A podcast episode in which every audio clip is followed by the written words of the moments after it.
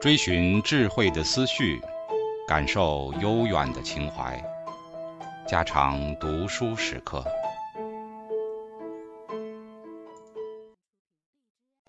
警告：慎入，非专业朗读，听后可能出现且不仅限于挺尸等严重不适，另切勿洗耳，以免污染水源。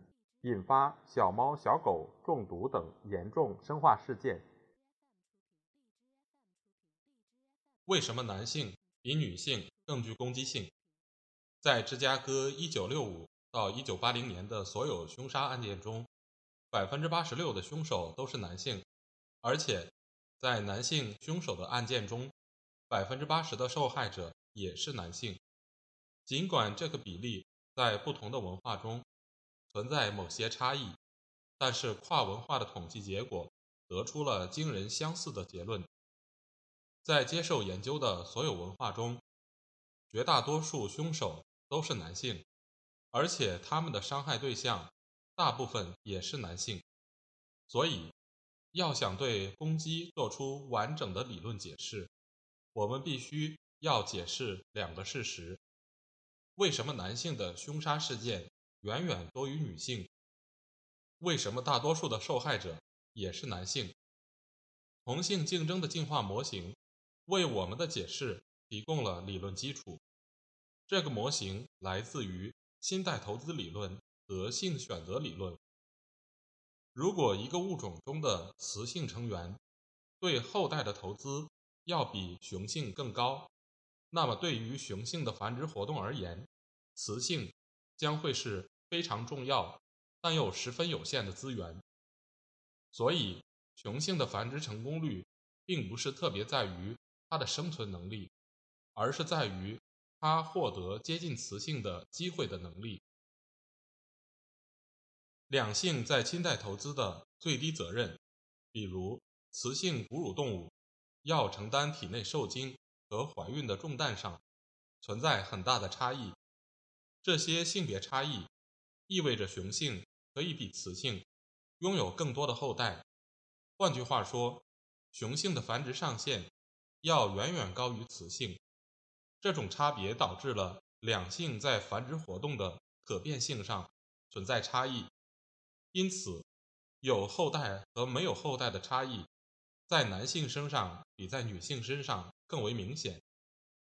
某种性别的繁殖活动的可变性越大，自然选择将在这种性别成员身上塑造出更加危险的行为策略，包括同性竞争。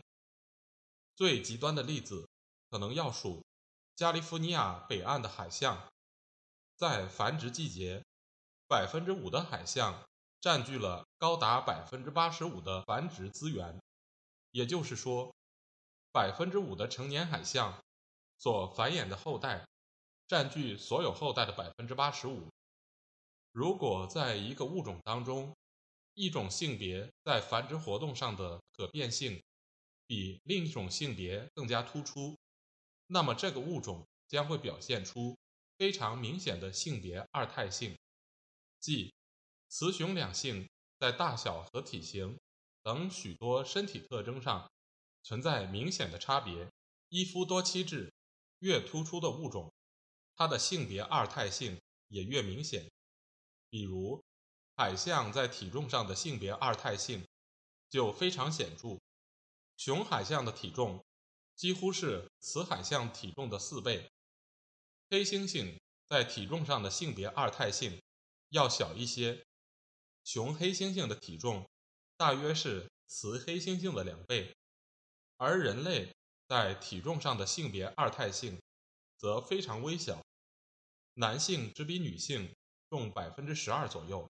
在灵长目动物当中，如果一夫多妻制越突出，那么性别二态性将会越显著，两性在繁殖活动的可变性上的差异也将会越明显。一夫多妻制意味着有些雄性获得了超出。平均份额的繁殖资源，而另一些雄性则完全被关在了繁殖活动的大门之外。这样的繁殖系统使得雄性之间的竞争更加残酷。其实，一夫多妻制选择出了某些危险的策略，比如和竞争者进行搏斗，冒险去获取那些吸引异性所必需的资源，和自己同一性别的成员是争夺异性的主要竞争者。暴力既可以发生在最高的阶层，也可以发生在最低的阶层。假如男女两性的比例相等。如果一个男人拥有两个妻子，那么就会有另一个男人不得不面对单身生活。对于后者而言，一种危险的攻击性策略可能是最后的手段。凶杀案件的数据资料表明，贫穷的未婚男子比富裕的已婚男子更有可能成为案件的凶手。简而言之，在具有某种程度的一夫多妻制的竞争情境中，使用攻击行为，可以在以下两个方面发挥作用：一、赢得领导地位，从而获得接近大量配偶的机会；二、避免完全被关在繁殖活动的大门之外。为了更好地理解男性在择偶情境中为什么会采用危险的行为策略，让我们以下面这个例子作为类比：觅食。假设一个动物。生活在一个觅食区域，这个区域提供的食物足够它生存，但是却不足以让它繁殖和抚育后代。然而，划出这个区域又存在一定的风险。如果它离开自己的活动范围，它很有可能成为其他动物的捕猎对象。在这种情况下，雄性要想获得繁殖成功，就必须冒险。跨出这个区域去寻找食物，当然，有些雄性会因此丧命，这正是外出觅食的风险所在。但是，有些雄性设法避开了捕食者的攻击，找到了额外的食物，从而获得了繁殖成功。而那些不肯冒险去觅食的个体，则一点繁殖成功的希望都没有。所以。这种情境选择出了冒险性的繁殖策略，在这个例子当中，自然选择就像是一张过滤之网，淘汰了那些不肯冒险的个体。正如科学家所言，性别二态性和男性之间的竞争，是我们人类进化历史中非常古老而持久的元素。现代人类的性别二态性。其实和五万年前人类祖先的性别二态性水平大致相当，和存在性别二态性的其他哺乳动物一样，人类男性之间的斗争是男性受伤和死亡的主要原因。现代人类已经遗传了那些让我们祖先获得成功的心理机制，不过这并不是说男性拥有一种。增加自身繁殖成功的有意识或无意识的愿望，而且这也并不意味着男性拥有一种攻击本能。这种被压抑的能量必须得到释放。其实，男性从祖先那里遗传得来的心理机制，只是对某些特定的情境非常敏感。在这些情境中，攻击行为在多数时候。都能够成功的解决某种特殊的适应性问题。对于我们在跨文化的凶杀案件记录中得到的两个事实而言，这种说法提供了一种非常简洁的解释：男性之所以更容易成为暴力案件的凶手，是因为在我们人类漫长的进化历史中，一夫多妻制一直是一种虽然微弱，但是却持续。不变的特征。这样，在同性竞争中，有些男性必须采取危险策略，才能获得繁殖成功。而我们现在人类恰恰是这些获得成功的祖先的后代。男性的平均寿命比女性小七年，这一现象也是男性的攻击策略所导致的众多后果之一。男性之所以更容易比女性成为攻击行为的受害者，是因为男性的竞争对手主要是其他的男性，其他男性是策略冲突，即采取相同的生存和繁殖策略的主要来源。他们占有那些吸引女性所必需的资源，并且阻止别人接近他们所看重的潜在配偶。在这些斗争中，胜利者得到了战利品，而失败者不仅没有得到配偶，还很可能会受伤甚至死亡。女性也会参与攻击行为，而且他们的攻击对象通常也是女性。比如，对女性的口头攻击行为的研究表明，女性常常诋毁他们的竞争者，嘲笑他们的长相和外貌，贬低他们的繁殖价值。不过，女性的攻击方式不像男性那样激烈和暴力，也不像男性那样危险。这些现象。可以用亲代投资理论和性选择理论加以解释。其实，自然选择可能会淘汰那些采用危险的攻击方式，比如身体伤害的女性。进化心理学家认为，女性必须比男性更看重自己的生命，因为婴儿更多的依赖母亲的照顾，而不是父亲。所以，女性应该对那些。涉及人身威胁和身体伤害的场景，感到更加害怕。这个预测已经得到了经验证据的大力支持。关于攻击行为的不同适应性模式的经验证据，在概述了大量的理论背景之后，下面我们将转而讨论有关人类攻击行为的经验证据。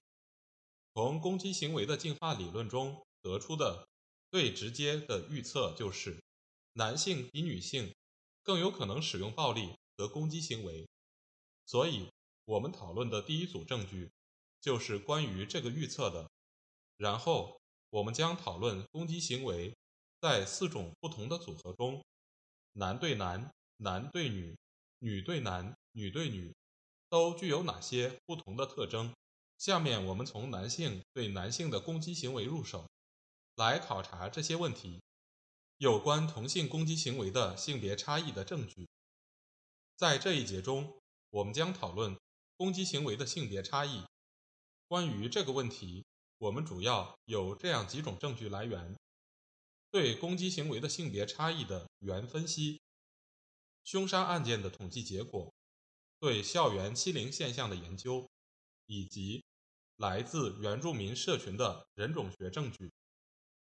对攻击行为的性别差异的原分析，心理学家进行了一项原分析的工作。他比较了男女两性在各种不同的攻击方式上表现出来的性别差异的效应大小。这里，效应大小是指性别差异的幅度。效应大小为零点八零，表明差异很大；零点五零表明差异中等，而零点二零。则表明差异很小。下面的效应大小是平均了十几个研究的结果而得出来的。这些研究主要包括下列攻击方式：攻击幻想零点八四，身体攻击零点六零，模仿攻击零点四九，以及在实验情境下愿意电击他人零点三九。在每一种攻击方式中。男性的得分都比女性高。不过有趣的是，科学家发现两性在敌意量表上的得分没有任何差异。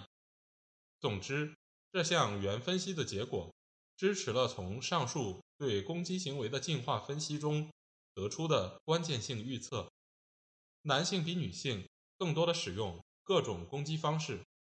性别差异的效应大小从中等到很大不等。近期的研究证实了这个基本的模式。在一项对一千四百五十二名高中生的研究中，研究者搜集了来自攻击者和受害者所报告的两方面信息。研究结果表明，男生对男生的攻击行为要远远高于其他的三种组合模式。同性凶杀，尽管从统计上来讲，凶杀行为非常少见，但是它为我们考察攻击行为的模式提供了一种很好的检验。科学家对三十五项不同的研究进行了编译和整理，这些研究所涉及的文化背景非常广泛，既有像密歇根的底特律这样的大城市，也有像乌干达的巴松干这样的偏远地区。虽然每个文化背景下的凶杀率都各不相同，但是比较两性差异最有效的方式，还是计算男性同性凶杀事件的比例。即男性对男性的凶杀所占所有同性凶杀事件的比例。具体的统计结果见表十点一。表十点一中列举的统计结果表现出惊人的一致性。在表中涉及的每一种文化背景中，男性对男性的凶杀比例都远远高于女性对女性的凶杀比例。不过，有些新的说法暗示。女性的暴力行为和犯罪率正在不断上升。有人认为这是妇女解放运动所带来的恶果，因为女性渴望在各方面和男性获得平等。实际上，女性的犯罪率之所以上升，其主要原因是女性的盗窃率上升了。但是，还没有任何证据表明女性的暴力犯罪，比如凶杀。有增长的趋势，正如科学家所言，其实没有任何证据表明，在哪一个社会中，女性参与暴力冲突的比例已经和该社会中的男性持平。